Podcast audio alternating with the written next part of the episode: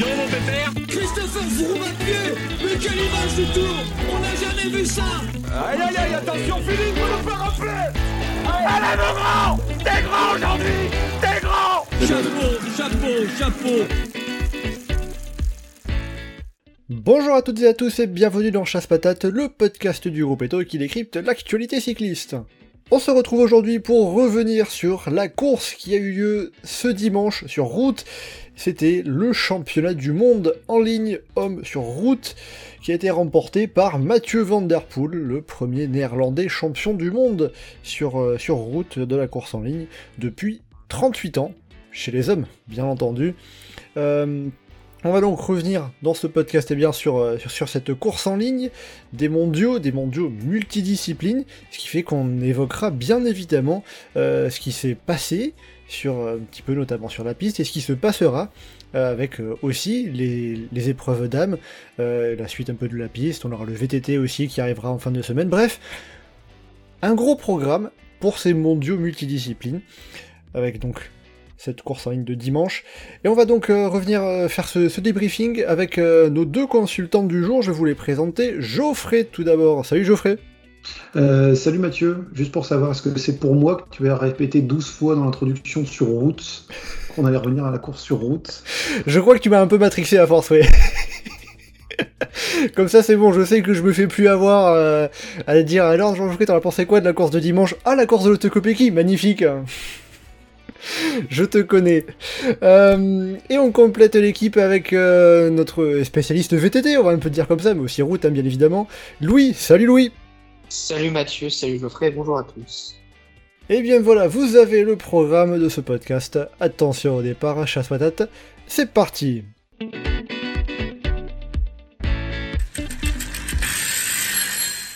Alors donc Geoffrey, tu l'as dit, on va d'abord se parler de la course en ligne élite sur route. comme, ça, on est bon. Euh, cette course, donc, remportée par Mathieu Van Der Poel, euh, en solitaire, hein, devant Wout Van Aert. Tadej Pogacar prend la médaille de bronze et Mats Pedersen la médaille en chocolat. Euh, Qu'est-ce que vous en avez pensé de cette course qui a été très animée et ça, on pouvait s'y attendre? Moi perso j'adorais le, le, bordel qu'il y a eu sur le circuit où ça relancé sans arrêt, ça donnait un peu cet aspect qu'ont les Flandriennes, euh, où ça tournicote sans arrêt, où les coureurs sont prises en permanence et euh, bah, c'est pas surprenant que le haut du classement ce soit des, des, spécialistes du Tour des Flandres qui se retrouvent en tête. Bah, justement, euh, enfin, le, le, le, top 4 de ces mondiaux, de ce mondial, c'est le top 4 du Tour des Flandres dans un ordre inverse, mais de cette année. C'est ça. Et derrière, on a Kung, Stuyven, euh, Bennett, Bettiol, euh, Paoles, euh, Van Barle. Donc bon, on reste sur, un, sur une idée de Flandrien. Après, il faut pas un truc comme ça tous les ans non plus, mais ce, ce genre de circuit, voilà, ponctuellement. moi, j'adorais. Louis, est-ce que tu as adoré toi aussi? Ouais, c'était une belle course. comme ces 3-4 dernières années, le plus fort a gagné en solitaire. Euh, je viens de me faire la remarque euh, où, où, en fait sur les quatre dernières années, euh, le plus fort euh, finit par sortir et finit tout seul, ce qui tue un peu le suspense d'un final de course. Après, euh, voilà, non, c'était une belle course, on s'est pas ennuyé. Franchement, c'était un beau dimanche de mondial comme, comme on les aime. Alors, y a, en plus, il y, a eu, il y a eu la petite chute de Van Der Poel qui, à un moment, on a cru que ça allait relancer le suspense. Hein. Ouais, tu, tu te dis, oh non, c'est pas possible, il peut pas faire comme ça. En plus, il, il, était, il, était, il, était, trop fort, il était tellement au-dessus. Oh, là-dessus, il n'y a rien à dire. Même à casser le serrage de, sa chaussure et ça l'a pas embêté, il a, rapidement repris du temps derrière. Euh, justement, le parcours de ce mondial, euh, ce parcours urbain avec une quarantaine de virages en angle droit, euh, qui était, c'est un parcours qui était assez critiqué, euh, notamment du côté de l'équipe de France. C'était Thomas Vauclair, par exemple, qui disait. Bah, c'est un parcours de critérium, mais un critérium, c'est pas un championnat du monde. Euh... Ces critiques-là, vous les comprenez? Bah, Ceux qui ont râlé, c'est ceux qui n'ont pas les coureurs pour briller sur ce type de parcours, surtout. ah, c'est sûr que euh, ça, vrai, ça, ça se distingue pour un certain type de coureur, forcément. Je préfère un parcours pour gazier avec des virages comme ça dans tous les sens dans les rues de Glasgow que euh, d'aller prendre certaines euh, que d'aller faire un tracé euh, qui sera beaucoup plus humainement discutable pour ce qui a été choisi en 2028, par exemple. Oui, c'est Abu Dhabi en l'occurrence, qui aura aussi les championnats du monde de cyclisme sur piste l'année d'après, 2029. Voilà. c'est déjà arrivé en 2016 avec le Qatar. Hein. Et puis le, tracé dans l'ensemble, le... autant j'étais pas fan a priori de la, portion de transition, habitué à, cet aspect championnat en circuit permanent où on tourne toute la journée au même endroit, mais ça a vraiment rajouté à ce côté euh, classique flandrienne, le temps euh, menaçant, parfois moche, parfois de la pluie, mais pas tout le temps, et, une échappée complètement pétée, sauf deux mecs dedans qui ont un bon niveau, on se demande comment ils se retrouvent au milieu des autres qui partent, ils ont 10 minutes d'avance et après ça se lance et ça flingue pendant tous les sens et c'est bloc à bloc à bloc pendant, euh, comment dire, pendant trois, ouais, pendant trois bonnes heures et, et le. Et comme sur le Tour des Flandres. la euh, différence dans une côte à 20 minutes de l'arrivée. Et, et, comme sur le Tour des Flandres, un coureur de l'échappée qui réussit à rester dans le top 10. Hein. Ouais, c'est ça, hein, qui réussit à, rester placé, qu'on n'attendait pas nécessairement là, qui est au milieu des, des meilleurs. Non, moi j'ai vraiment passé une bonne journée avec en plus les, manifestants qui ont eu la bonne idée de bloquer la course pile au moment des qualifications de Philippe Ogana en poursuite et les matchs de Kérine euh, sur le vélodrome. Donc, ah, bah le timing était. C'était pas... Le timing était nickel. Ça collait bien. Euh, Louis, toi, par rapport aux critiques de ce parcours, euh, comme Geoffrey, c'est simplement que c'est des les, critiques sont venues de, de personnes, de nations qui n'avaient pas de coureurs appropriés. Ouais, après, je suis un peu partagé là-dessus, dans le sens où où effectivement, je, trouve que ce tracé, c'est vrai, euh, c'était un peu exagéré, quoi. Les, virages et tout, ça, devenait euh, presque dangereux. Mais, euh, mais par contre, il faut de l'alternative dans les parcours. On peut avoir des tracés urbains parfois, des tracés complètement à la cambrousse. il, en faut un peu pour tout le monde. Après, je trouvais par exemple que Louvain, c'était le bon compromis entre circuit urbain et circuit pas non plus de la mort qui tue, quoi. Là, hier, c'est, ça a été un peu extrême. Mais bon, en vrai, non, c'était quand même assez plaisant. Ça permet d'avoir une course. Euh, euh, bah, comment dire, on va dire que ça a rythmé, mais par contre, euh, il y avait beaucoup de temps mort à chaque fois sur les attaques. Et que les mecs, ils attaquaient, mais y a, après, ça se faisait à la relance et tout. Enfin, c'était, un peu décousu, mais pas. C'était bizarre. Le rythme était un peu bizarre. Je sais pas si vous l'avez ressenti comme ça, mais, mais c'était un peu haché, des, voilà, des à-coups. Et ça, ça se voyait très bien d'ailleurs dans le scénario de course. Au final, tu pouvais perdre 10 mètres sur une accélération, il y avait un temps mort, donc tu revenais derrière super rapidement. C'est comme ça que Valentin Madouas a tenu 50 km de plus que s'il avait pété d'un coup. Euh, voilà. Je prends l'exemple comme ça, mais. Euh... Ouais, non, mais il y avait un tel enchaînement de virages que euh, c'était même parfois aussi compliqué de maintenir une accélération parce que t'attaques et t'arrives au bout, t'as un enchaînement de. T'as quatre virages qui se suivent en... avec 50 mètres euh, d'écart à chaque fois. Donc tu peux pas, pas maintenir ton attaque, quoi. Donc c'est ça. Donc mon avis, c'est que je comprends les critiques parce que c'est un parcours qui ne peut pas plaire à tout le monde. Mais moi, je me dis, voilà, il y a de l'alternative et il en faut un peu pour tout le monde. L'année prochaine, ça sera un autre type de parcours. L'année d'après, ça sera encore un autre type de parcours. Peut-être que dans, dans 4, 5, 6 ans, on reviendra sur un circuit très urbain. Donc, euh, il en faut un peu pour tout le monde. C'est vrai qu'après, le, le, le, truc qui m'a le plus marqué un peu par rapport à ça, c'est que à la moindre euh, chute, euh, problème mécanique, comme on a pu le voir côté français avec Christophe Laporte, on a vu aussi des exemples auparavant chez les juniors dès qu'il y a un pépin, ta course elle est finie, t'es hors course, t'es éliminé quoi. C'est il y a ce côté-là qui est un peu dommage aussi quoi. Ah, comme sur une Flandrienne. Hein. Comme sur une Flandrienne, prends Paris-Roubaix, prends euh, le Tour des Flandres, tu te prends un pépin mécanique au mauvais moment, bah tant pis. Oui, sauf que là c'était tout le temps le mauvais moment. Alors qu'encore, il y a des moments où tu peux arriver à changer de vélo, là. Euh, C'était tout le, moment où tu tout le temps où tu te retrouvais à devoir attendre entre 40 euh, secondes et 2 minutes, euh, alors que sur, sur une Flandrienne, parfois tu peux être dépanné tout de suite, parfois, au bout de 4 ou 5 minutes, tu es encore sur le bas-côté à attendre qu'une bagnole arrive. C'est sûr. C'était moyenné du coup. et, puis le, et le parcours en plus, ça fait des choses variées, parce que l'année prochaine, Zurich, on peut s'attendre à ce qu'il y ait des côtes qui soient plus longue, plus roulante, où euh, il y aura de quoi mettre en route avant un final sur le plat. Euh, Kigali, a priori, on aura le final en boss. Euh, Montréal, si c'est le circuit du Grand Prix de Montréal, ce sera encore un peu différent.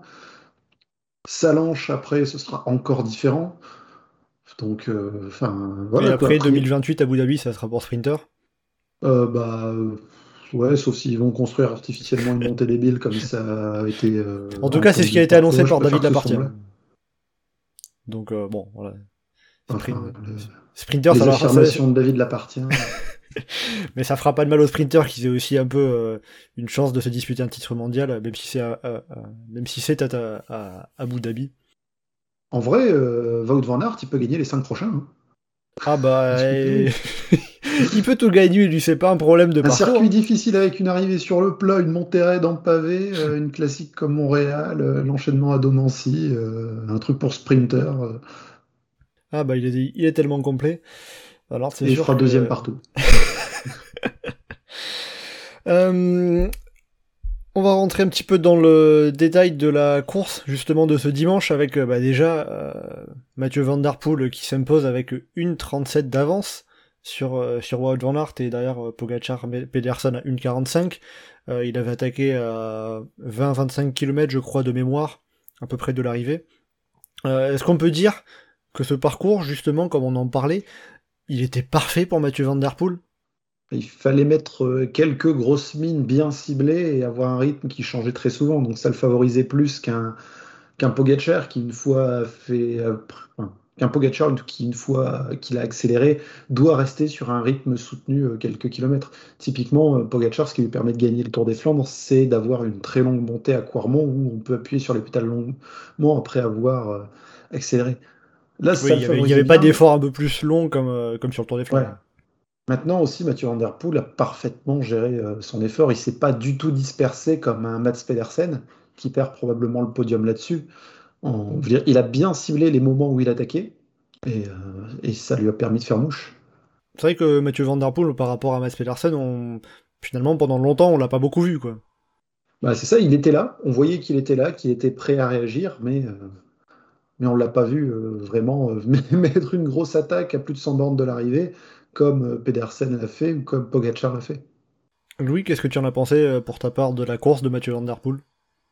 Bah, quand il n'y a pas des enfants qui viennent faire du bruit à côté de ta chambre en pleine nuit, c'est pas mal. Hein. C'est pas mal pour aborder une course. Et... Ouais, non, blague à part, il était vraiment le plus fort et comme le dit Geoffrey, il a parfaitement couru. Enfin, il filochait comme il fallait euh, jusqu'au final. Il y a même un moment où, euh, je sais plus, ça devait être à 60 km de l'arrivée, je me dis, euh, Van Der Poel, ça fait un moment qu'on l'a pas vu, tiens. Tu sais, on voyait Pedersen, on voyait Van Aert, on voyait Remco qui mettait sa mine, qui se lâcher, qui remettait une autre mine en revenant. Enfin, on voyait un peu toujours les mêmes poids, et puis moment, tu te dis, ouais, mais Van Der Poel, il, est où Enfin, on le voyait plus offensif. Je dis, ok, il court bien, il filochait, et bah, après, il a mis, euh, il a mis sa, sa, banderille, et tu vois, euh, un peu à l'image d'un Alain Philippe, c'est qu'il mettait la bonne, la bonne cartouche, et puis ça partait, quoi. Là, franchement, bon, pas comme à Louvain, tu me diras, mais Louvain, il en a mis 50, mais, euh, mais là, Van Der Poel, ouais, et puis sur la grosse attaque où il fait la différence, c'est vraiment impressionnant. Et puis même derrière, il relançait, il relançait. Euh, il était, il était une jambe au-dessus de tout le monde, mais il a bien couru. Quoi. Donc euh, là-dessus, rien à dire. C'est vrai que même de manière générale, les, les coureurs néerlandais, on les a quand même très peu vus. On a beaucoup vu les Belges, les Italiens, les Danois se montrer, attaquer, rouler en tête du peloton, alors que les Néerlandais, euh, ils étaient très transparents quand même pour le coup. Bah, un vent de balle, franchement, je crois que je l'ai vu un moment à l'arrière du peloton. Il finit 12e, un petit peu dans l'anonymat général.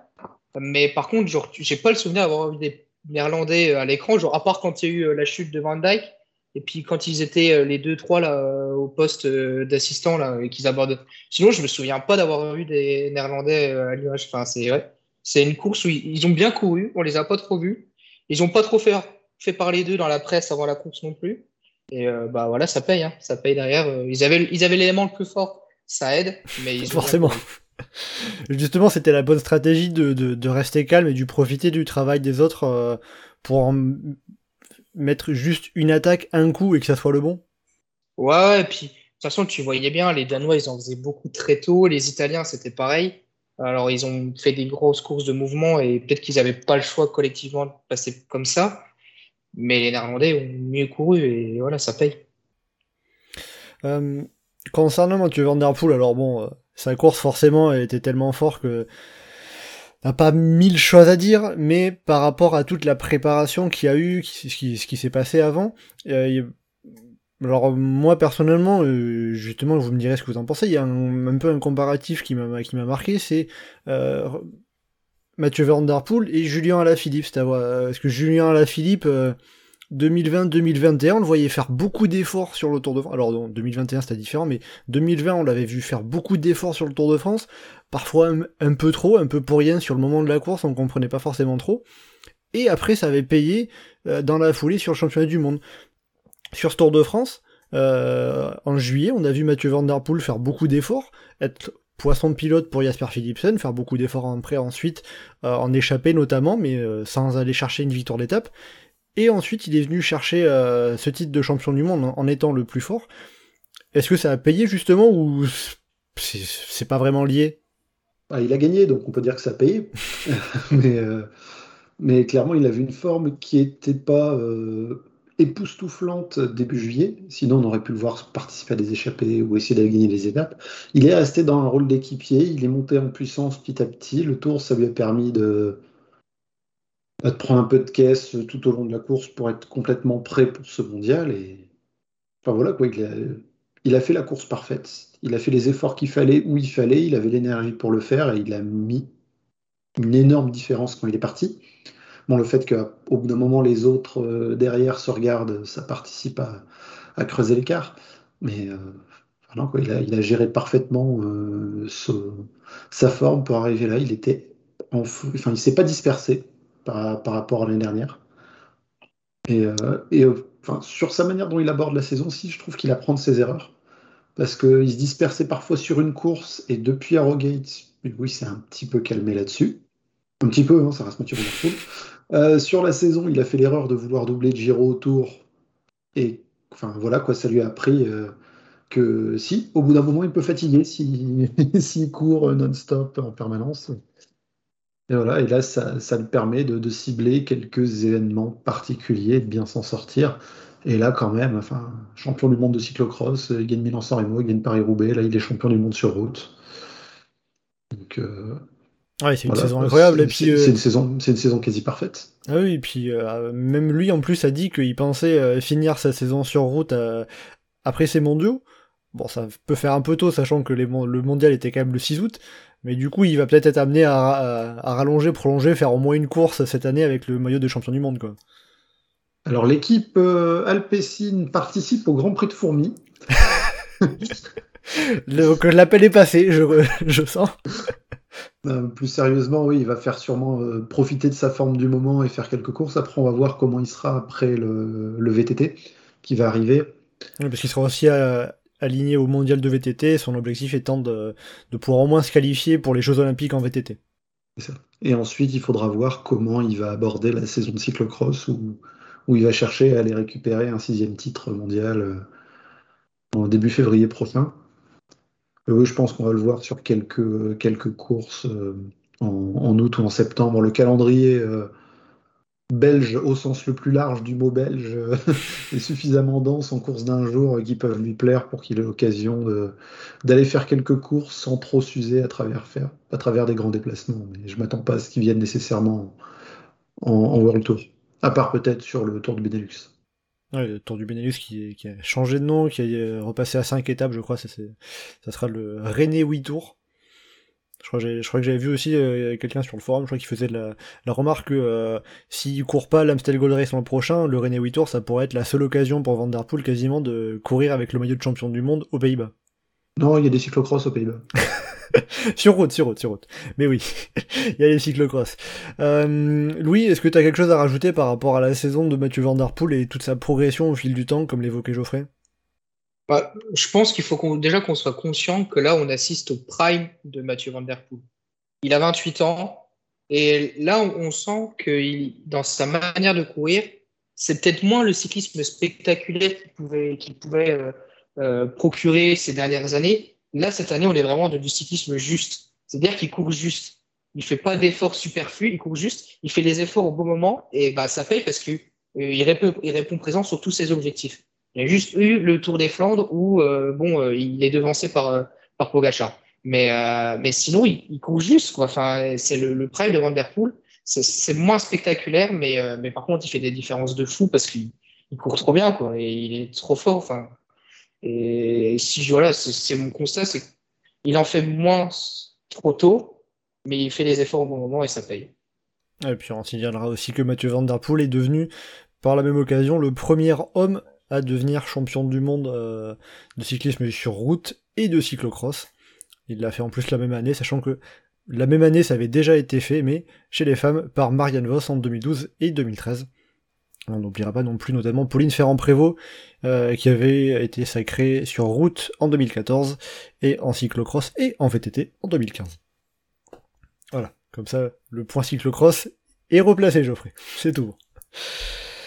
Euh... Je remarque que c'est pas moi qui a parlé de cyclocross euh, c'est vrai, c'est vrai. Euh, alors, on va évoquer aussi quand même les adversaires de Mathieu Van Der Poel, parce que même s'il était une jambe au-dessus des autres, bah, il n'était pas non plus tout seul. Euh, je crois que Louis, c'est toi qui avais évoqué le fait que les Néerlandais, en amont de la course, euh, et pendant la course, mais aussi en amont de la course, avaient été assez discrets. Euh, pour le coup, c'était au contraire des Belges, les Belges qui avaient qui avaient pas mal parlé, médiatiquement pris la parole, notamment je crois que c'était Remco Evenepoel en conférence de presse qui avait dit si j'étais à la place des Français des Néerlandais, j'aurais peur, hein, parce que ça va pas être facile de nous battre. Mais finalement, les Belges euh, bah, finissent avec un Jasper Philipsen rapidement lâché, Remco Evenepoel euh, a pas été en mesure de vraiment pouvoir attaquer, et Wout van Aert qui finit deuxième. Est-ce qu'ils pouvaient vraiment faire mieux, les Belges, par rapport à... Bah, déjà par rapport à leurs espérances et par rapport à Mathieu Van aussi, euh, d'une certaine manière Alors déjà, si tu veux revenir rapidement sur les déclats, tu as deux façons d'aborder la chose, c'est que soit tu te dis, euh, oh bah, factuellement, ils ont plus ou moins raison, ils avaient, un collectif qui est vraiment impressionnant. C'est vrai, ils en placent trois dans le top 9, donc d'un côté, ils ont un peu raison, mais par contre, tu, tu peux pas lâcher ça euh, comme ça, euh, à la veille d'une énorme course comme ça. Derrière, le, terrain te le rattrape forcément à un moment donné. Et ils ont pris, on va dire, ce qu'on appelle le karma. Quoi. Enfin, c'est le terrain qui parle et parfois la, la presse, il y a les mollo mollo et bon, bah, voilà, ils se sont fait rattraper à, à leur propre jeu. Après, euh, si on revient à la course, euh, moi je trouvais honnêtement euh, qu'à certains moments, il se courait beaucoup dessus. Alors, il y a forcément le facteur des oreillettes qui fait que tu n'es pas forcément au courant de ce qui se passe devant ou derrière toi. Ça fait partie du charme des championnats du monde. Mais, euh, mais ouais, enfin, sur la tactique de course, il y a des choses que je comprenais pas forcément. Et, euh, et par exemple, tu vois, euh, au final, leur course euh, est pour être réussi dans le sens où le, leur leader numéro un, qui était Wout van Aert, euh, parvient à accrocher le bon coup, mais il est battu par plus fort. Tu dis que là-dessus, stratégiquement, bah, ça a plutôt bien marché. Mais maintenant, si tu regardes le résultat, tu vois qu'ils ont trois gars dans le top 9, donc trois gars qui étaient vraiment au moins à un bon niveau, et tu peux ajouter à ça euh, Evenepoel qui termine 25e en roulis, parce que, à mon avis, il prépare un petit objectif d'ici quelques jours. Mais, euh, mais tu dis qu'en fait, les Belges, ils auraient pu courir différemment, parce que euh, quand tu as un mec comme Jasper Stuyven qui fait sixième ou un mec comme Benoît qui fait neuvième, tu dis que tu avais moyen de les utiliser un peu différemment que simplement faire des gros tempos dans les bosses en propulsion là. Tu dis que, par exemple, quand Bettiol sort, tu vois, c'est dommage de ne pas avoir un Stuyven qui part avec Bettiol. Je prends, ça aurait pu être euh, quelqu'un d'autre, et peut-être que je le ferai donner un avis contraire. Mais tu vois, je trouve que les, Belges ont pas utiliser toutes leurs cartes de la bonne manière. Geoffrey, justement, euh, est-ce que, qu'est-ce que les Belges auraient pu faire de mieux? Euh, Avoir une stratégie parce que dire eh, on veut gagner avec Evenepoel ou avec Van Aert, c'est pas une stratégie. Euh, Evenepoel, relativement vite, on a compris que ça serait pas pour lui. Euh, Van Aert était fort. Maintenant, euh, voilà quoi. Ils sont en surnombre. Et le surnombre, c'est idéal pour mettre le bordel dans un groupe qui est en chasse derrière un autre. Parce que là, il n'y avait pas moyen de mettre en place un train qui allait mettre un, rythme soutenu. Et euh, et ce qu'ils auraient dû faire, c'est ce qui a en gros été la, stratégie de Lefebvre sur les classiques euh, pendant une bonne quinzaine d'années. Euh, il y a un mec devant, les autres derrière roulent pas et ils foutent le bordel en, emmerdant ceux qui, ceux qui essayent de rouler. Et clairement, ouais, euh, un mec comme Steven, tu le balances devant à 60 bornes de l'arrivée, t'en as qui vont être obligés de réagir, plus qu'avec Bétiol, sans manquer de respect à Bétiol. Ce qu'il a montré ces dernières années, voilà quoi. C'est-à-dire que pour toi, les Belges ont. On est plutôt d'accord, Geoffrey. Ah oui, moi, les Belges, ils auraient dû mettre des mecs devant. Euh, autant certains, comme Van qui était vraiment là dans le rôle d'équipier, mais, un Stuyven ou un Benot, euh, tu le balances devant, euh, ça prend 20 secondes. derrière, ça va commencer à claquer les genoux pour voir est-ce qu'on se met en route, comment on fait, est-ce qu'on attaque. Là, les Belges, ils ont servi d'équipier à tout le monde. Ouais, en gros, pour toi, les Belges ont couru à contre-temps en étant en réaction plutôt qu'en action. Bah, c'est ça. Après, euh, ils avaient envie de courir comme ça, mais ça, ça leur a pas marché. Et, avoir euh, remporté le classement par équipe euh, des championnats du monde, c'est un objectif pour personne. après aussi par rapport à tout ce côté stratégique, Louis, tu avais évoqué le fait que un élément qui est important aussi, il n'y a pas les oreillettes sur les championnats du monde. Euh, van Aert s'en est plein, il a dit euh, ça n'a pas de sens, on est tellement habitué à courir tout, tout, le temps toutes les courses avec, ça n'a pas de sens de nous enlever les oreillettes sur la plus grande course du monde. Donc il affirme ouvertement qu'il ne sait pas euh, courir s'il n'a pas quelqu'un qui lui explique minute par minute comment faire. Mais euh, Wout van Aert, il fait pas du cyclocross, il n'y a pas d'oreillettes en cyclocross. Donc toi, tu penses que la, question des oreillettes a, rien à voir là-dedans, entre guillemets? Sur le fait que certains coureurs courent mal, euh, bah si, parce que déjà certains courent mal avec des oreillettes parce qu'ils sont habitués à juste faire ce qu'on leur dit et être en réaction euh, à un ordre immédiat, et, certains ont beaucoup de mal à s'adapter directement à ce qui est en train de se passer. Les oreillettes, clairement, n'aident pas les coureurs à avoir un sens stratégique. Et euh, après, il y a un côté, ça peut aussi aider à, mieux savoir où, où, en, est la course, à savoir qui est devant, quels sont les écarts. Je, ne milite absolument pas pour un retrait des oreillettes, je milite pour que euh, les oreillettes soient branchées sur Radio Course. Comme ça, les coureurs sont en permanence euh, informés d'un éventuel danger. Il se passe quelque chose, ça va être arrêté, euh, il y a un virage dangereux, il y a une descente, attention, il faut faire gaffe. Tout ça, c'est dit sur Radio Course. Les coureurs seront au courant. Le les écarts, qu'est-ce qui se passe, combien il y a des échappées, qui est devant, c'est quoi? Tout est dit sur Radio Course. Les coureurs qui râlent sur les oreillettes, qui veulent préserver les oreillettes, ils disent deux choses avoir des informations sur la course, être informé du danger. Ben voilà, c'est pas le rôle du directeur sportif de faire ça. Mhm. Éventuellement en amont, éventuellement réadapter des choses ponctuellement, mais ça pourrait suffire. À tester en tout cas. Hein. Je dis pas c'est une solution miracle qui va tout résoudre. Euh, bien sûr, il n'y a, jamais une solution miracle, hein, sinon on l'aurait déjà trouvé. Ça peut se tester. Il y a beaucoup de choses qui sont testées sur des courses euh, continentales, sur des Pro Series. je suis sûr qu'il y a des courses qui seraient ravis d'expérimenter ça. Louis, qu'est-ce que tu en penses de l'influence de, de l'absence d'oreillettes sur cette course? Bah, j'ai exactement le même avis que Geoffrey, donc on va la faire courte euh, sur le, la question des oreillettes. Si, si je devais répondre à Van je dis bah ok, bah alors on lève les oreillettes toute la saison, comme ça tu vas prendre un coup tactiquement. Euh, les, les, mondiaux, ça a toujours été comme ça, euh, sans oreillettes. On a les mêmes remarques chaque année. Euh, c'est bon. Enfin, l'année dernière, il a rien dit parce que Remco a gagné, mais euh, sinon ça aurait été la même chose. Hein. Faut pas, faut pas se leurrer. Mais euh, mais non, mais c'est toujours pareil et la, la problématique revient chaque année. Donc, euh, ouais, moi, je suis. La, solution proposée par Geoffrey mérite d'être testée en course. Alors, je, sur, la, sur quelle course? Euh, Je ne sais pas. Euh, peut-être Paris-Roubaix, peut-être Milan-San Remo, ou peut-être le Grand Prix de Fourmi pour, pour faire plaisir à, Geoffrey, mais, mais ouais, pourquoi pas. Enfin, c'est pas le débat du jour, mais, mais ouais, par rapport à la remarque de Van Aert, c'est ce que j'aurais à lui répondre. Et je j'ai pas envie d'être dur avec les Belges, hein, mais parce que là, après, je, vois déjà arriver les commentaires qui me disent Oh, les Belges, voilà, ils me posent problème. Non, mais euh, c'est à nous d'analyser euh, ce qu'on voit et ce qu'on entend. Oui, puis après, on va pas, je veux pas dire non plus que Van Aert euh, a dit que c'était juste à cause de l'absence d'Oriette qu'il a perdu la course. Hein. je veux pas non plus extrapoler. Il, faisait cette remarque par rapport à ça. je crois qu'il évoquait notamment aussi le fait que ben, si on avait eu les oreillettes, on aurait pu savoir que Van Der Poel aurait chuté, donc ça nous aurait ça, aurait changé quelque chose c'est vrai que justement, c'est peut-être c'est peut-être l'élément sur lequel je comprends moins l'absence d'Oriette, mais. Euh. Ouais, mais alors pour le coup, s'il avait su que. Enfin, donc il est en train de dire que, ouais, on était en train de ratonner et de pas se donner à fond pour revenir parce qu'on se disait qu'on n'allait pas revenir. Alors que si on aurait su qu'on aurait pu revenir, en fait, on aurait roulé. Bah, du coup, c'est un élément qui peut, enfin, qui peut tendre à montrer que les coureurs, se... à partir du moment où Vanderpool a pris une certaine avance, derrière, ça s'est dit, bon, bah, on va jouer la médaille d'argent, c'est fini, quoi. Voilà. Donc euh, il affirme qu'il courait perdant euh, dans le dernier tour.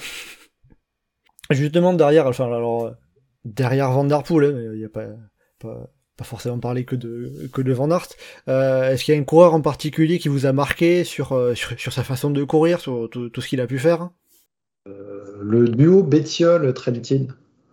Je m'attendais pas du tout à voir ces deux coureurs aussi offensifs, aussi forts. Bettiol qui passe pas loin d'un top 5 et bah, Il finit top 10, il s'est un peu relâché euh, sur la fin. Enfin, il finit quand même dans le top 10. Trentin qui malheureusement euh, chute, mais qui semblait en, excellente forme. Je m'attendais pas à retrouver ces deux coureurs-là aussi offensifs. C'est vrai que pour le coup, j'ai vu Alberto Bettiol qui disait en interview d'après-course, notre objectif c'était pas de faire podium, c'était d'aller chercher la victoire, et on a couru pour aller chercher la victoire. Ça ressemble à ça, en voyant Bettiol qui attaque à 50 bornes. Ah bah, de toute façon, Bettiol, s'il restait dans le peloton à la pédale, au moment de l'attaque de Van Der il se fait exploser comme les autres. Donc, même aussi fort qu'il soit, il n'aurait pas su tenir. Donc, ouais, il fallait mettre le bordel dans tous les sens et, tenter d'anticiper. Enfin, ils l'ont bien fait, quoi. Ils ont un peu couru comme. Euh, les, attaques de, de Bettiol et de Trentin, euh, comme ça, à fond complètement à 120 bornes de l'arrivée. C'est un peu ce que Cosnefroy a pu faire euh, sur différents championnats ces dernières années au sein de l'équipe de France. Et puis en plus, euh, la, dernière attaque de Bétiol à un peu plus de 50 km de l'arrivée, je crois, de tête, euh, il la met juste au moment où il se met à pleuvoir. C'est-à-dire qu'il entre dans le virage, il pleut pas, il ressort du virage, il pleut. Et il attaque à ce moment-là. Enfin, il a fait exprès justement aussi, hein, mais il a su bien gérer euh, cet élément. C'est ça, parce que derrière, dans un groupe, quand il y a des virages et de la pluie, ça va moins vite. Donc il a su tirer profit de ça pour être on va dire, l'attaque des trois dernières heures qui a permis à quelqu'un d'être le plus longtemps à l'avant. ils ont, ils savaient qu'individuellement ils n'étaient pas les plus forts et ils ont, ils ont essayé de jouer sur l'offensive en anticipant et, c'est très clairement à mettre à leur crédit. Louis, est-ce que euh, la tactique des Italiens c'était la tactique la plus intéressante avec les cartes euh, qu'ils avaient en magasin par rapport aux, aux autres sélections? En tout cas, ce qu'on peut dire, c'est qu'ils ont été animateurs de la course. Euh, ils auraient mérité mieux qu'une simple dixième place de Bétiol, franchement.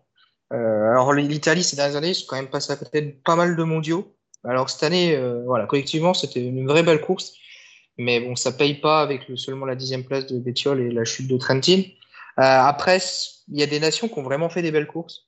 on a parlé un peu des Danois qui ont été également animateurs, presque trop. Euh, mais Pedersen, qui était au niveau des, mutants, c'est quand même une grosse perf euh, physique. Bon, il termine au pied du podium, ça le récompense pas malheureusement. Euh, ensuite, les Suisses, le duo Schmid Kung était vraiment propre.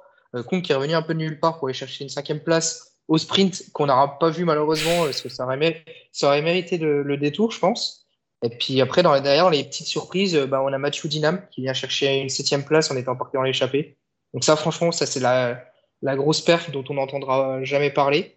Et également, j'ai envie de souligner la bonne course des Lettons. Ils étaient que quatre au départ et euh, très belle course de Tom Skynes euh, qui prend la huitième place. Et, euh, et puis ils avaient Nyland dans l'échappée qui a fait une très belle course également. T'as des nations comme ça qui ont, vraiment été surprenantes. Euh, Gamper, il est autrichien, mais bien, bien, essayé. Mais en vrai, dans les petites nations, par contre, pareil, le, le, tchèque Peter Kelleman de la Tudor qui fait 24e voilà, c'est un peu le no-name qui fait un gros, gros résultat. Donc, euh. il, Kelemen qui finit juste devant Remco Evenepoel. Ça, Mine de rien, voilà, c'est quand même pas, ça c'est la classe. Non, mais il y, a des nations comme ça qui ont fait des, des belles courses et dont on n'entendra malheureusement pas parler dans, la, dans, les résultats, mais voilà, c'est quand même à souligner. Et puis euh, avec tout ça, alors vous m'avez cité pas mal de monde, mais il y a quand même aussi un, un coureur qui, limite, je crois, le seul du top 10 dont on n'a pas parlé, c'est Tadej Pogacar encore. Il a fait euh, alors à quel point ça peut être étonnant, parce qu'on parlait du fait que c'était une course euh, qui était très mm, qui convenait bien aux coureurs qui étaient marqués flandrienne notamment le, Tour des Flandres avec des bosses très courtes. Euh, Tadej Pogacar sur le papier c'était un parcours qui pouvait peut-être moins lui convenir qu'à Van Der Van Aert voire Pedersen. On parle quand même du vainqueur du Tour des Flandres. Donc sur une course qui favorise les Flandriens oui, non, mais parce que tu parlais euh, de, l'absence d'une montée euh, comme le vieux Quarmont sur laquelle il, avait, euh, il avait profité, fait parler ses qualités sur le Tour des Flandres. Hein. Bah, c'est pour ça que sur toutes ces attaques, on le voyait présent, il était fort, il avait de quoi être avec les meilleurs, mais il n'a pas su faire la différence à aucun moment. Pourtant, il a essayé plusieurs fois. Ça me surprend quand même de le voir battre Pedersen au sprint, mais après Pedersen, vu tous les efforts qu'il a fait toute la journée et, le sprint qu'il lance encore, on le voit, ils sont pas encore à la pancarte des 200 derniers mètres et il lance déjà son sprint de l'avant. Ouais, j'avais vu justement Pedersen qui disait dans le final euh, qu'il avait pas voulu prendre trop de risques, ce qui fait qu'il avait laissé un peu filer Van dans des virages, euh, avec tous ces virages un peu trempés, mouillés. et après, il s'est fait pas trop sprint par, par Pogacar, qui prouve qu'il peut être là partout lui aussi. Hein. Il manque que le sprint, sinon c'est un Van Aert Grimper. Hein. encore, il a une bonne pointe de vitesse. Hein. Ah oui Je sais plus dans quelle étape du tour, mais il a fait un top 10. C'est pas à Limoges euh, Je crois, ouais, ouais, ouais, il doit faire 8 ou 9 à Limoges, ouais. Donc, euh, bon. c'est Pogacar, voilà, ça, ça, résume un peu tout. Euh, un mot aussi sur la course de l'équipe de France. Euh, l'équipe de France qui avait, qui avait de belles ambitions, alors on en avait parlé, vous, ne voyez pas les Français euh, faire euh, aller chercher la victoire, mais il y avait moyen d'aller chercher au moins un podium. on se retrouve au final avec Valentin Madouas 15e et Benoît Cosnefroy 47e comme les seuls Français qui ont fini ce mondial. Après notamment la crevaison de, Christophe Laporte qui a été éliminé sur, sur ce fait de course. Qu'est-ce qui a pu manquer à l'équipe de France euh, dans l'ensemble? Bah, Un peu de chance. Un peu de chance avec la porte, euh, qui était certainement la, carte numéro une. On ne le saura jamais, mais euh, je pense que c'est une évidence pour tout le monde. C'était la carte protégée dans l'équipe. Le, bilan, il est pas bon parce que bah voilà, tu repars avec seulement une 15e place et c'était certainement pas ce que tu es venu chercher à l'équipe de France. Après, derrière, est-ce que tu peux leur reprocher quelque chose? Bah, tu, tu, à la limite, tu peux râler sur le placement de Madouas qui se prend des cassures euh, tous les 500 mètres, mais euh, honnêtement, ça n'aurait pas changé grand-chose. Il a fait ce qu'il a pu, il crampe à 50 km de l'arrivée. Euh, s'il n'avait pas crampé là, il aurait crampé 20 km plus loin. Enfin, je dis peut-être une connerie, mais c'était dur de faire mieux en l'état des choses. ce que tu peux souligner, c'est le, le, sacrifice de Cosnefroy à 70 km quand il fait tout l'effort tout seul pour boucher 30 secondes sur le, gros groupe qui était sorti. Euh, et sinon, la seule interrogation que j'ai, c'est sur euh, certains coureurs qui n'ont jamais pu poser sur la course. Euh, je pense à Brian Cocard, qui aurait pu être une carte intéressante dans une autre configuration de course, mais qui au final, qui a disparu de l'écran d'un coup sans l'avoir vraiment vu acteur. Tu vois, c'est là où tu peux te dire, bah ouais, c'était pas c'était peut-être pas un bon plan. Après, j'ai rien contre Brian. Hein, c'est il y a des choses qu'il a faites et qu'on n'a pas vu tout simplement à l'écran. Euh, mais pareil, tu vois, un Cavagna, il a roulé 20 euh, km en tête de peloton, mais tu comprends pas vraiment pourquoi. Euh, enfin, ouais, il y, a des petites choses comme ça que tu, tu comprends pas. Pareil, l'attaque la Philippe à 130 bornes. Est-ce que c'était pour faire le spectacle? Est-ce qu'il y avait quelque chose derrière la tête et qui a été réduit à néant par la crevaison de la porte, franchement, moi, enfin, j'en sais rien. Il y a des petites interrogations comme ça. Tu peux, tu peux pas trop reprocher de choses stratégiquement à l'équipe de France parce qu'il n'y a pas eu le temps de mettre quelque chose en place. Voilà, le bilan il est pas bon, mais tu peux pas reprocher grand chose, enfin, selon moi. Geoffrey, on peut avoir des regrets pour, le, pour les Bleus ou, euh, comme le disait Madouas après l'arrivée, c'est juste c'était pas un parcours qui leur convenait? Bah, C'était un parcours pour Flandrien et euh, des coureurs capables de briller sur ce genre de classique. Il y en a, si on regarde les résultats des dernières années, il y en a deux. Laporte, bah, à partir du moment où il était mis de côté après son incident euh, mécanique et il n'a pas su revenir, il restait plus que Madouas, mais, euh, mais Madouas s'est beaucoup usé à, à, se replacer petit à petit, et à partir du moment où il a lâché lui aussi, voilà, c'est fini. Maintenant, sur le fait qu'il n'y en ait que deux à l'arrivée, en fait, Enfin, que tu finisses 29e à 14 minutes ou que tu abandonnes. Oui, ça change pas grand chose en soi, ça je suis d'accord.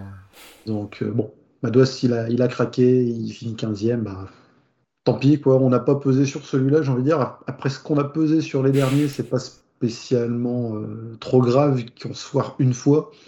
Et, euh, et je suis sûr qu'on a des coureurs qui vont venir bien motivés pour représenter l'équipe de France au Vanberg dans un mois et demi. Donc c'est-à-dire que là, sur, euh, sur la course euh, de ce dimanche, il n'y avait pas une, euh, une autre tactique, autre stratégie qui aurait pu être mise en place, qui aurait été plus favorable aux Français? Bah, c'est pas un problème stratégique, c'est un problème de, de crevaison.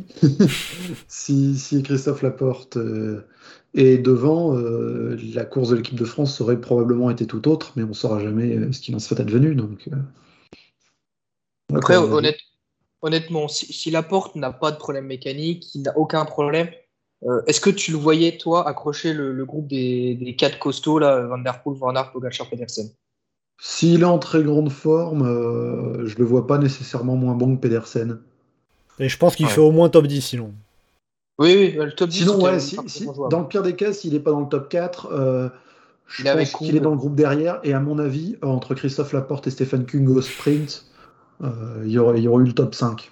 Ah, on a quand même eu Stéphane Kuhn qui a battu Jasper Stuyven au sprint, hein, donc attention.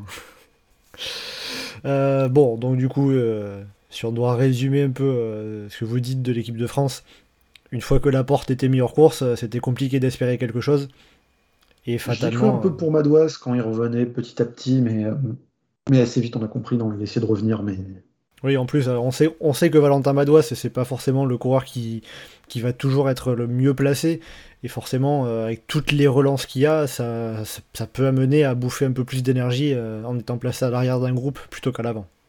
Bah, et puis la cassure, euh, la coupure qu'il y a eu avec la manifestation fait qu'il s'est refroidi un peu. Euh, Logiquement, il faut 7 ou 8 heures de course pour être chaud. Là. Euh, Ouais, ça lui a fait juste une, ça lui a fait juste euh, 100 plus euh, 170 km plutôt que 270 d'un bloc. Bon voilà, concernant ce, ce mondial sur route, est-ce que vous avez quelque chose à ajouter, un élément, un coureur, une nation qu'on n'aurait pas évoqué?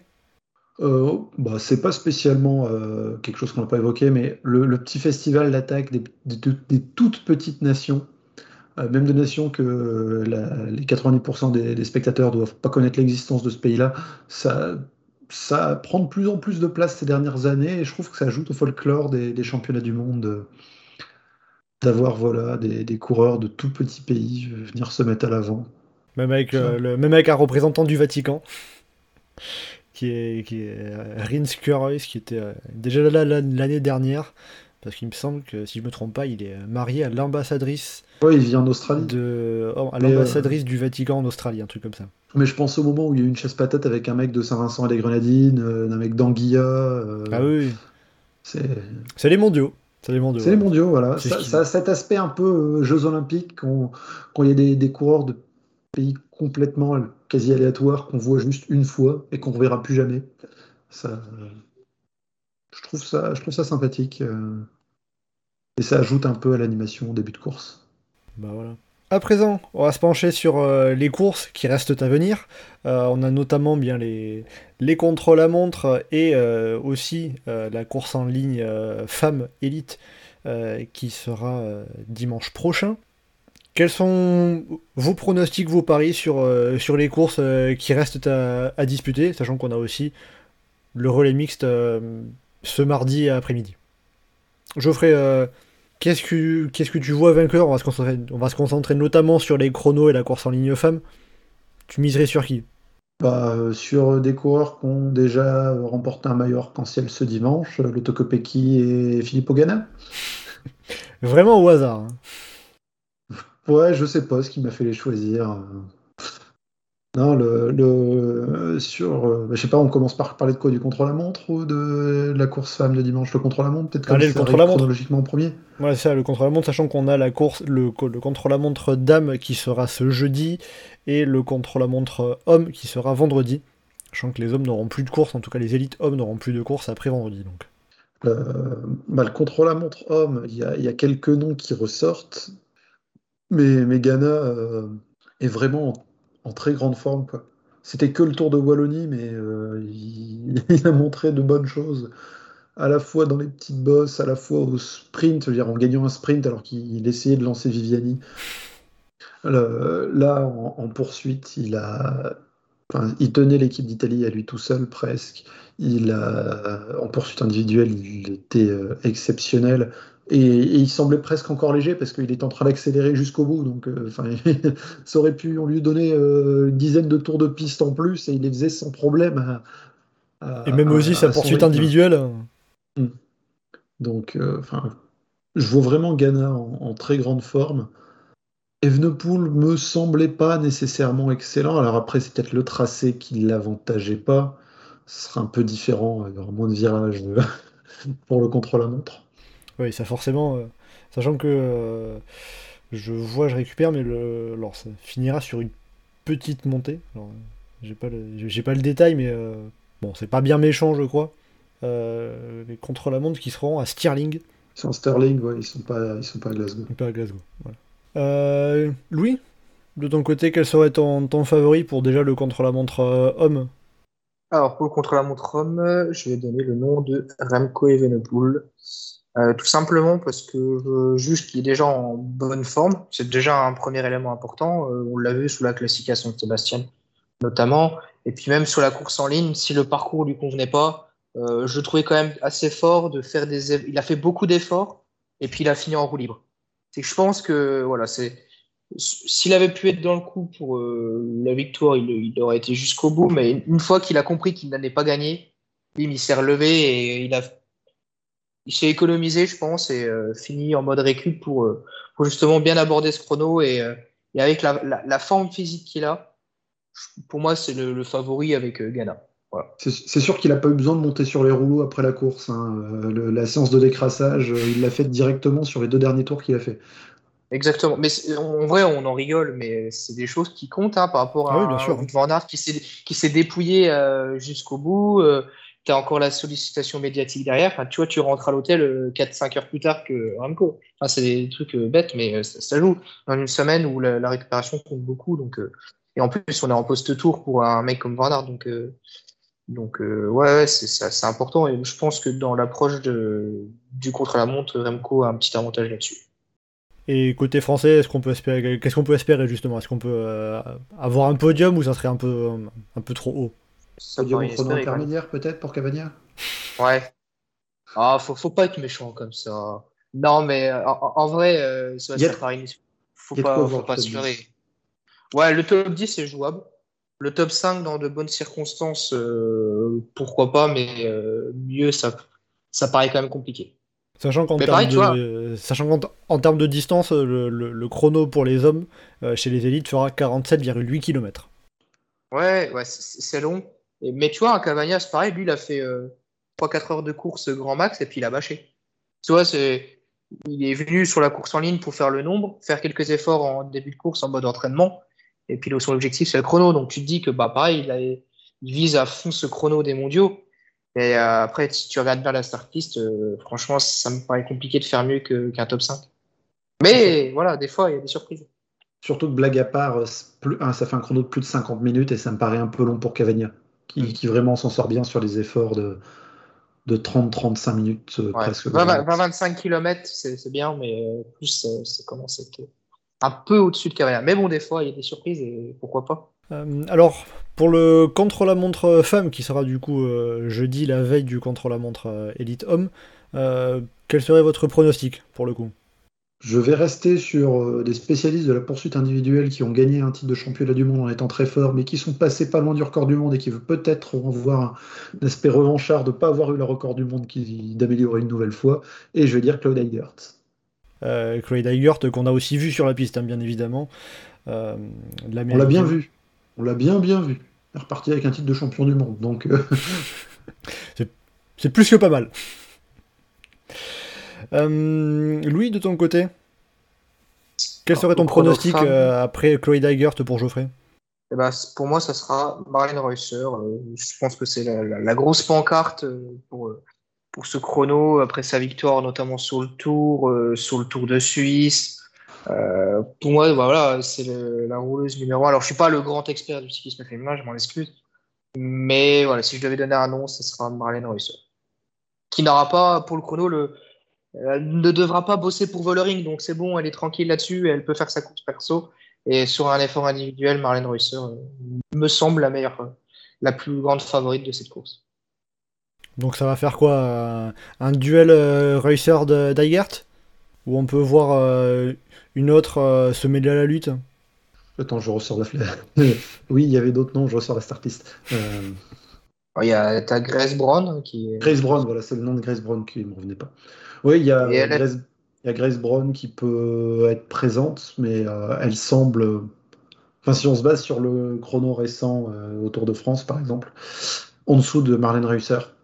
Donc, euh, dans les habitués du contre-la-montre ces dernières années, c'est Marlène Reusser qui semble plus forte, mais il y a le retour, le grand retour de Chloé Heigert cette année, qui me fait penser qu'elle va être en mesure de d'aller chercher euh, le titre mondial, alors qu'elle était passée, enfin, qu'elle avait eu à, à et qu'elle aurait pu avoir à, Imola si elle n'avait pas eu sa grave chute.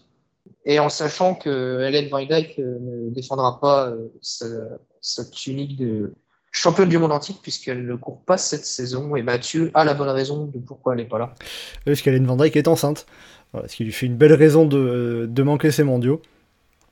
Euh, donc elle n'aura pas la tenante du titre qui pourra faire le, qui pourra faire le doublé sur ce contre-la-montre. Le euh, triplé, ça aurait même été un triplé puisqu'elle avait gagné aussi en 2021. D'ailleurs, euh, à part Chloé Eigert, aucune ancienne championne du monde du contre-la-montre n'est présente. Eh bien, on verra si on, a une, si, on a une nouvelle championne du monde ou pas. Pour toi, Geoffrey, c'est long, hein, puisque tu mises sur, sur Chloé Eigert. Euh, on va passer aussi à votre pronostic pour la, course en ligne chez les femmes, les élites. Euh, Geoffrey, je crois que tu, nous avais glissé ça. Euh, ton, pronostic, il me semble? Ah, L'autocopéki, mais sur toutes les classiques, depuis le début de l'année, tu demandes un pronostic, je dis l'autocopéki. Et... et... à chaque fois, à peu près, ça marche. Et elle n'est pas trop usée du Tour de France, vu la course qu'elle a faite dimanche sur la piste, en gagnant l'élimination. Elle, euh, elle aura encore euh, d'autres courses sur la piste d'ici euh, la fin de semaine. Donc, de quoi continuer de se de, et de répéter les paroles de la Brabançonne sur le podium. Avant, je pense d'aller chercher ce titre parce que face à elle, il y a une très grosse équipe néerlandaise, mais la capacité des Néerlandaises à faire n'importe quoi dans les compétitions par sélection nationale est dantesque depuis, depuis bien longtemps. Donc euh, je pense que, que Kopecky va, va gagner. On verra, peut-être qu'elles s'inspireront, les néerlandaises, de Mathieu Van Der Poel et de, la tactique euh, des néerlandais chez les hommes. Ouais, non, mais là par contre, ne pas les voir, euh, ça paraît très surprenant. Quoi, parce que le, ah, c'est sûr. Volering, on va la voir à un moment. Vibus, on va la voir à un moment. Van Vluten, elle, pas sûr qu'on la voit vraiment. Ou, ou moins distancée. anticipe. Voilà, parce que là, pour le coup, on parlait de coureurs qui ont besoin de temps pour mettre en route la machine et faire des attaques bien longues. Euh, là, clairement, le profil ne lui convient pas à Jetten. Euh, je suis curieux de voir ce que pourrait faire Shirin Van Androy. Parler de parcours qui avantageait les, les crossman habitués à, beaucoup, beaucoup de relances. Kouros comme elle, euh, peut-être Persico pourrait, pourrait faire quelques petites choses. Et Liane Lippert aussi, puis il peut être une petite cote côté, euh, côté allemand, mais pour moi, pour moi, la très très grande favorite, c'est l'Autocopéki. Bon, c'est un peu aussi le cœur qui parle, mais. aussi, aussi. voilà. Je, comme mais on te comprend. Pour la semaine dernière, euh, c'est pas complètement objectif comme, euh, comme pronostic. Louis, de ton côté, quel serait ton, ton prono? Eh ben Moi, je ressors ma grosse cote Marlène Reusser pour le doubler. Alors, euh, ça paraît complètement fou et je pense que personne ne va miser sur elle, mais allez, je me dis qu'elle va même faire le triplé en remportant le, relais mixte euh, des, mondiaux. Donc, euh, elle va faire le triplé, ça sera du jamais vu, je crois. et voilà, c'est la, grosse cote. je me dis que le duo, le duo suisse Chabet-Reusser, qui peut bien profiter du marquage habituel entre les néerlandaises, voilà, c'est ma grosse cote et bon, si ça passe, ça sera inespéré, mais et ne croyez pas non plus que j'ai un fan, que je suis, je fais partie du fan club de Marlène Reusser parce que ça peut porter à confusion, mais, euh, mais c'est juste euh, mon délire de, on va dire, de semi euh, amateur de cyclisme féminin. Donc, voilà, je sors ma grosse cote, Marlène Reusser. Sachant que tu évoquais triplé, effectivement, ça n'a jamais été vu un triplé sur la route. Il y a eu plusieurs fois des triplés sur la piste. En a, enfin, en, a même championnat du monde en tout cas. dans un même championnat du monde, Alors, il y a eu aussi le cas de Pauline Ferrand-Prévot qui a été trois fois championne du monde en même temps, mais c'était passé dans le temps, les trois titres. Et différentes disciplines. Et différentes disciplines. Euh, là, à la limite, euh, l'autocopéki, euh, en vrai, ça pourrait être un triplé, élimination, omnium, course sur route. Soyons fous, un quadruplé avec la course au point. Je ne sais pas si c'est elle qui est prévue qui est prévu là-dessus, mais Ouais, oui, sinon chez les, chez, les, hommes le plus proche, ça serait Mathieu Van Der Poel, hein, du coup, maintenant. Ouais, s'il fait le VTT. ouais, voilà, c'est ça. Ce qui sera pas, ce qui sera, pas le plus évident non plus. Blague à part, euh, Geoffrey, est-ce que toi qui t'y connais mieux que moi en cyclisme féminin, est-ce que Marlène Reusser peut jouer euh, une carte intéressante sur la course en ligne? Euh, bah, Sur une grosse rouleuse comme ça, ce qui me paraît compliqué pour elle, ce serait de faire la différence. Ok. Donc, euh, j'aurais pu y croire avant la course, mais quand j'ai vu à quel point euh, Evenepoel était complètement à la rue sur ce parcours, à quel point un Pogacar n'a pas été en mesure de faire la différence alors qu'il a quand même un sacré punch, euh, j'ai du mal à voir Marlon Reusser euh, sortir. Sauf si euh, les circonstances de course font qu'à un moment, il y a un groupe de 3-4 outsiders qui, qui part et qu'elle est devant et que derrière ça se regarde un peu et que ça sait pas trop quoi faire et elle a l'intelligence de course pour éventuellement aller surprendre du monde par rapport à ça. Et Oui, ça, peut- ça pourrait l'aider. Parce que Reusser, c'est pas forcément la coureuse la plus simple à aller récupérer. hein. Ah, c'est ça. Si elle se retrouve à un moment seule devant et qu'elle a 10 secondes d'avance, peu importe qu'on soit à 5, à 12 ou à 40 km de l'arrivée, ça peut être plié. Mais euh, la difficulté pour elle, ce serait de s'isoler à l'avant. Et euh, du côté de l'équipe de France, euh, est-ce qu'il y a que- quelque chose à jouer en particulier? Ouais, le VTT et la piste, c'est pas mal.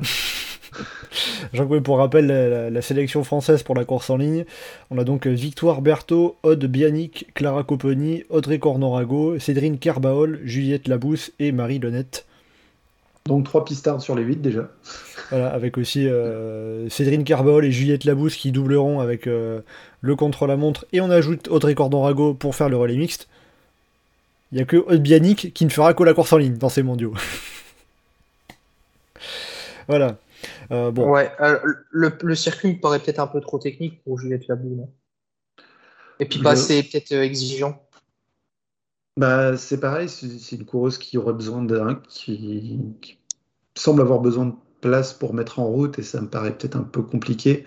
Place d'honneur, ouais, il y a de quoi clairement avoir une place d'honneur, avoir plusieurs filles dans, dans le top 20, voire le top 15, en avoir une dans le top 10, euh, ça serait vraiment une déception qu'il n'y en ait pas.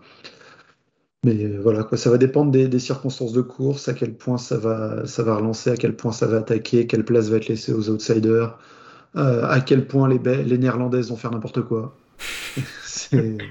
C'est un élément important. genre, euh, c'est un élément important. de ce que j'en comprends, Geoffrey, de ce, de ce que tu nous dis. Eh ben écoutez, très bien. Pour l'équipe de France, on peut donc s'attendre à une course offensive puisqu'elle n'aurait sur le papier rien à perdre qu'à- à part à tout tenter. Ah, et, euh, et des filles de toute façon comme Marie-Lenette et Victoire Berthaud, euh, vu leur tempérament, euh, ça, va, en mettre une à un moment ou à un autre. Bon ben voilà, ça nous promet de belles choses à voir sur, cette course en ligne femme, donc dimanche prochain. On va évoquer rapidement avant de finir aussi les, bah, ce qui se passe sur les autres disciplines que la route. Euh, alors à l'heure où on enregistre ce podcast, on est euh, lundi dans l'après-midi, on a 6 titres, 6 médailles d'or, avec, bon, quand même pour nuancer, 5 Sept. cinq Alexandre titres. Léoté, Alexandre Léoté vient de gagner le kilomètre C2. Ah voilà, alors oui, alors justement en fait, alors je vous, je, je- je vous explique, c'est juste que je, je dis 6 en me fiant au tableau des médailles de Lucie qui sépare cyclisme et paracyclisme. Donc on est pour l'instant bah, du coup à 6 titres en cyclisme et 6 Autant pour titres en paracyclisme. Avec donc côté paracyclisme, euh, deux fois Kevin Lequinf, deux fois Alexandre Léoté, une fois Florian Chapeau et une fois Heidi Gauguin. Et du côté de- du cyclisme, donc valide, on a 6 titres là aussi, mais, euh, enfin pas mais, dont 5 titres en grande fondo, avec notamment Jeannie Longo qui est allé chercher un nouveau titre de championne du monde dans la catégorie en grande fondo contre la montre, dans la catégorie des 65-69 ans. Et en Et dehors c'est du... complètement n'importe quoi de faire un classement où on prend en compte le grand fondo, mais où on ne prend pas en compte le paracyclisme. Voilà, Genre manque de respect envers euh, les, les athlètes en e-sport, euh, ça se pose quand même là, parce que euh, compter des mecs qui ont 80 ans et qui gagnent le titre alors qu'ils sont tout seuls dans leur catégorie, euh, voilà, c'est pas forcément ce qui relève du- de la plus grande logique, mais bon, le- ça va. Lucie, ni plus grand respect surtout. Oui, pour voilà. les athlètes en e-sport. C'est aussi ça. Bon, en tout cas, c'est déjà pas mal aussi de, de, de, les- de- de pouvoir les, les réunir avec les, les- valides. On le voit sur la piste, hein, c'est aussi euh, intéressant de mélanger valides et, euh, et athlètes en e-sport. euh, Ça les met en valeur. Et je voulais juste aussi terminer avec donc la- le, le seul titre à l'heure actuelle euh, hors Grande Fondo, c'est par Julie Bégaud, qui a été championne du monde de la course en ligne junior chez les femmes. Elle a été monstrueuse. hein.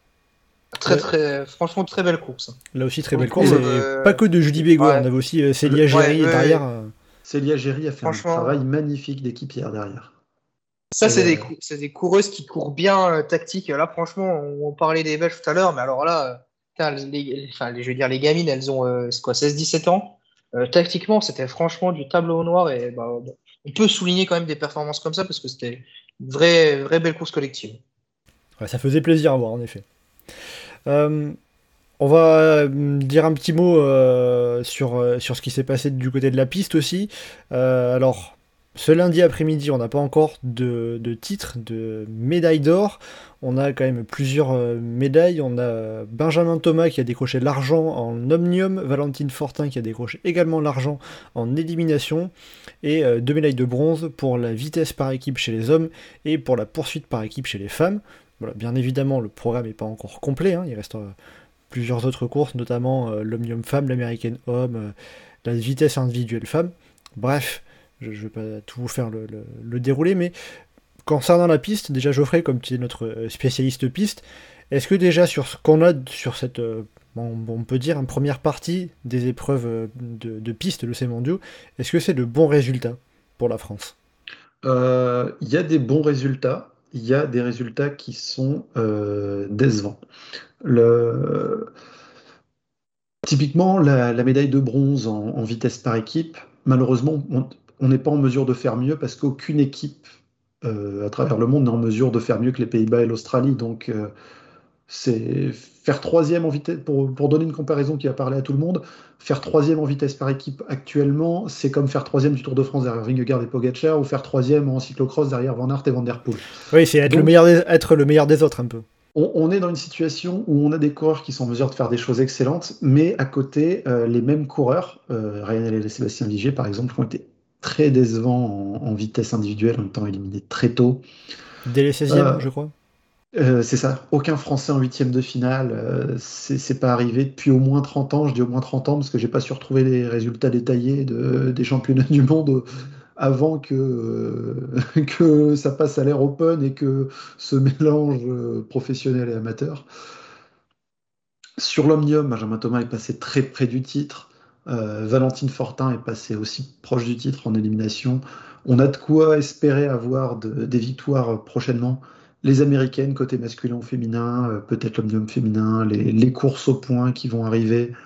Euh, pourquoi pas la vitesse individuelle avec Mathilde Gros euh, J'y crois toujours à une remontée petit à petit par rapport à, ce qu'elle est capable de faire.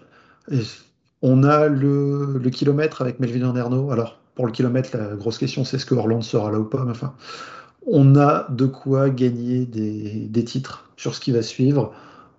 Et globalement, on a aussi un bon point si on regarde la dynamique globale de l'équipe de France. On est en train de se demander est-ce qu'on n'est pas, on n'a pas raté le début des championnats? On a quatre médailles, il y a eu 12 épreuves. Oui, c'est quand, même pas mal, quoi. Si on remonte euh, à 2018, donc c'était il y a juste 5 ans, on finit des championnats du monde avec deux médailles. Oui, donc il y a une progression d'ensemble euh, de l'ensemble de l'équipe de progression, on pèse, on est, si on ne gagne pas, on est presque dans le coup partout à côté, euh, que ce soit l'équipe d'endurance, l'équipe de vitesse, côté masculin, côté féminin, on est présent partout.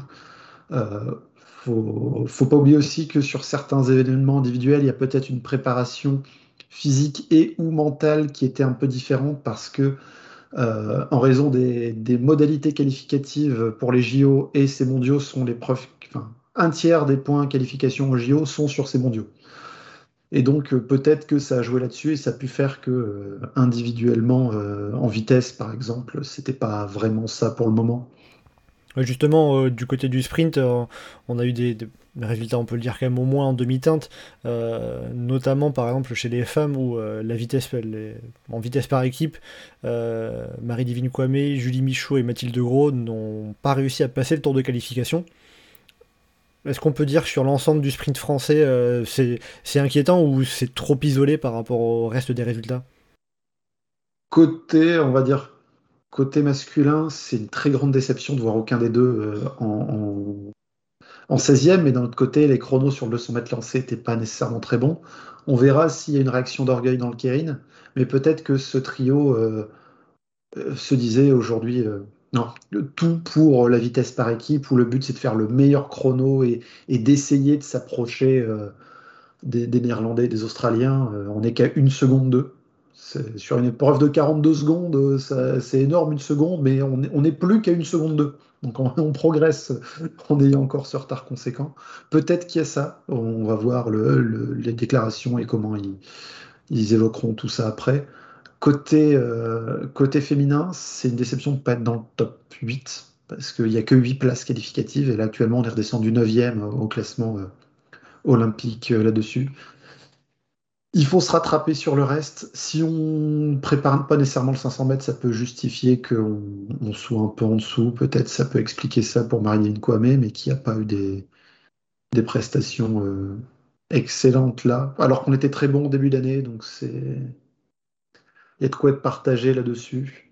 Euh, la suite des, compétitions, le Kérin a été décevant. Il reste la vitesse individuelle où on aura les huitièmes de finale demain avec un, très gros test pour, euh, pour Mathilde Gros parce qu'elle va être contre une autre compétitrice qui est euh, elle aussi en déclin par rapport à ce dont elle est en mesure de faire techniquement puisqu'elle va affronter Kelsey Mitchell, la championne olympique. Donc il y aura euh, en huitième de finale un match sec entre la championne du monde et la championne olympique. C'est pas rien. C'est pas rien. Marie-Yvonne Kwame, ça va être plus compliqué face à Sophie Caipouel. Les, Britanniques sont en très très grande forme sur ces mondiaux. Les Allemandes sont comme d'habitude pas mal non plus. Euh, il y a un très très gros niveau et très dense. C'est pas côté féminin, c'est pas comme côté masculin où où on va dire il y a la Brisen et presque le reste du monde avec juste euh, deux ou trois coureurs capables de rivaliser avec lui pour euh, ne serait-ce que essayer de le battre. Là, c'est beaucoup plus ouvert, et, mais il y a de quoi essayer de se reprendre par rapport à ça. Sinon, c'est plus un bilan, ce serait plus côté féminin, un bilan décevant que réellement inquiétant, parce qu'il reste encore le temps de, remonter la pente d'ici un an. Bon voilà, merci de, merci de nous rassurer. Puis évidemment, euh, comme on n'est pas sur la, fin de, ces épreuves euh, de piste, de ces mondiaux, il ne faut pas non plus tirer des conclusions euh, définitives. Hein. les épreuves qui, restent, ce qui reste encore à jouer aura un impact, une importance. Bref, on verra ça. Euh, un mot aussi euh, par rapport au, VTT qui arrivera en fin de semaine. Euh, Louis, toi qui maîtrise un peu plus le VTT que nous, qu'est-ce qu'on peut, qu'est-ce qu'on peut attendre sur le, sur le VTT Est-ce qu'on peut avoir un titre? Il y a de bonnes chances? Pour l'équipe de France. Alors, le, VTT cross-country, je maîtrise un peu parce que la, la descente, c'est encore à part. sur le cross-country, donc la discipline olympique, euh, qui est une discipline qui est quand même euh, plutôt prolifique du côté de l'équipe de France depuis de nombreuses années. Euh, effectivement, on a des bonnes chances de médaille, peut-être un peu moins que d'autres années, sur, notamment chez les femmes où, on n'a pas forcément les deux meilleurs sur le papier. Donc Pauline Ferrand-Prévot et Loana Lecomte pour différentes raisons. donc déjà, elles font pas forcément pour l'instant une très grande saison. Loana Lecomte a quand même réussi à gagner une fois en Coupe en Coupe du Monde, c'était à Lenzerheide, si je ne me trompe pas. Euh, donc, euh, donc, elle a réussi donc à gagner à ce niveau-là. Mais il y a une jeune femme, euh, depuis le début de l'année, qui est très très en forme. C'est Pug Peters, qui, qui fait figure de favorite numéro un euh, sur le, le, VTT féminin. Et de son côté, on a donc Pauline Ferrand-Prévot, qui elle est tombée à Val d'Isolé il y a un petit peu plus d'un mois euh, une grosse, grosse chute qui lui a occasionné un forfait pour les championnats de France autour du, 14 juillet. Donc, euh, donc Pauline Ferrand-Prévot, elle revient seulement, on va dire, après cette chute. Donc, euh, il y a un petit peu d'incertitude sur son niveau. alors, forcément, quand on s'appelle Pauline Ferrand-Prévot et qu'on s'aligne au départ d'une course, c'est rarement pour prendre des vacances. Donc, faut quand même s'attendre à ce qu'elle tente quelque chose pour aller chercher le titre. Mais on peut pas dire que les deux Français sont les deux plus grands favoris. Mais voilà, Loana Lecomte a gagné le championnat de France il y a 3-4 semaines. Donc les, favoris, les Français sont partis des outsiders, ne sont pas les favoris numéro 1. Mais voilà, il faudra compter sur elles. Et chez les hommes, euh, on a quelques cartes également euh, plutôt intéressantes. Euh, je pense notamment à, à Jordan Sarou, euh, champion du monde 2020, à Joshua Dubo qui fait une belle saison, sa meilleure chez les élites lui qui peut être euh, vraiment un bon outsider, il a terminé deuxième à Nové Mesto sur la première manche au mois de mai. Euh, Jordan Sarou, il fait deux podiums également euh, au mois de juin à Lenzerheide et à Leogang. Et enfin, j'ajouterai en grosse cote Thomas Griot. Pareil, c'est un coureur qui fait des, bons progrès ces dernières années. Et sur un bon concours de circonstances, tu peux te dire que c'est le, genre de coureur qui pourrait se retrouver, tu sais, un peu la surprise du championnat. On a toujours eu, notamment, je trouve ça de, l'espagnol, là, j'ai plus son nom en tête, mais en Rio 2016, qui sort un peu de nulle part et qui vient chercher une médaille de bronze. Tu vois, tu peux avoir sur, une course d'un jour, en VTT, tu as toujours cette incertitude de, d'avoir des, coureurs que tu n'attends pas et puis qui sortent la course euh, qu'on pourrait dire d'une vie et qui viennent, euh, qui viennent chercher des médailles. Mais euh, voilà, faut, faut pas se cacher que chez les hommes, on est pareil, on n'est pas favori. les Suisses, bah, comme d'habitude, avec Nino Shorter, Mathias Flukiger et Lars Forster, tu vois, c'est des, des gros favoris. Et puis, bah, évidemment, le Mathieu Van Der Poel, qui sera donc aligné au départ et qu'on n'a pas vu euh, cette saison en VTT, mais qui fait toujours figure de, de favori quand il s'agit de départ d'une course. Donc, à voir. Euh, voilà, les Français sont outsiders, que ce soit chez les hommes ou chez les femmes. Il y a quand même plus de chances de médaille. Je pense que Lona Lecomte est notre meilleure chance de médaille. Mais, euh, mais voilà, faut, faut, faudra faudra surveiller. Ça peut, on peut avoir une bonne surprise. Le titre n'est vraiment pas exclu. Hein. Voilà, c'est une course d'un jour, donc tout est possible. Et puis, euh, allez, chez les, chez les catégories un peu plus jeunes, on a Lynn Burkier qui sera aligné chez les Espoirs Femmes. Donc euh, Lynn Burkier, c'est le, nouveau talent féminin euh, qui monte en puissance au fil des années. Euh, cette année, elle a couru les Coupes du Monde avec les élites où, bon, forcément, il y a une adaptation au niveau élite qui est un peu compliquée. Souffre peut-être un peu de la. J'ai une hypothèse, mais voilà, le, fait de côtoyer l'élite, vraiment, bah, même, c'est pas facile et Là, elle va être euh, dans la catégorie espoir, donc euh, une course qui peut être un peu plus ouverte pour elle. Et puis voilà, donc elle fera partie des favorites de cette course, donc, euh, intéressant. Et puis chez les hommes, on va surveiller chez les espoirs hommes Adrien Boischiche, qui est, je pense, notre meilleure carte de médaille sur, cette tranche d'âge. Très bien. Bon, bah, en tout cas, ça fera de, de belles courses intéressantes à suivre. Euh, puis on finira notamment dans les, parmi les épreuves qui, qui, restent encore à disputer. On va pas tout évoquer, mais on, en, quand même aussi envie de, de, citer qu'on a notamment euh, le, BMX Racing où on, peut avoir de belles, euh, de belles attentes, de belles espérances de titre avec Romain Maillot et Joris Daudet qui ont remporté à eux deux les quatre manches de Coupe du Monde de cette année. Donc il y a de quoi avoir de, de belles espérances du côté du BMX en tout cas. Puis il y a du cycleball ce week-end. Voilà, aussi, comme ça si... Je sais que ça existe, j'en ai jamais vu, donc j'espère que ça va être diffusé euh, avec les autres épreuves. Voilà, si vous avez envie de découvrir ce qu'est le cycleball, ça sera donc euh, vendredi, samedi, dimanche, avec aussi le cyclisme artistique. Donc c'est vrai que ça, c'est le genre de discipline qu'on n'a pas forcément l'habitude de voir. Hein. Bah écoutez, avec tout ça, on va arriver à, la fin de ce podcast. On a bien passé en revue euh, tout ce qui s'est passé, tout ce qui est encore à se dérouler euh, au cours de ces championnats du monde de multidisciplines en Écosse du côté de Glasgow. Euh, bah écoutez, Louis Geoffrey, merci beaucoup d'avoir été en ma compagnie pour ce podcast, d'avoir apporté votre expertise. Et euh, pour le prochain podcast, euh, on va faire une petite pause et on se retrouvera euh, d'ici un mois à peu près pour le du côté du début de la Vuelta. D'ailleurs pour la première fois, cette Vuelta qui reliera Barcelone à Madrid. Et donc bah, écoutez, en attendant le prochain podcast début septembre à peu près, eh bien vous pouvez nous retrouver comme d'habitude sur le site et le forum du groupe Eto, legroupeeto.fr, ainsi que sur nos différents réseaux sociaux, Twitter, Facebook et Instagram. N'hésitez pas à commenter, liker et partager ce podcast. Merci beaucoup et à bientôt dans Chasse Patate.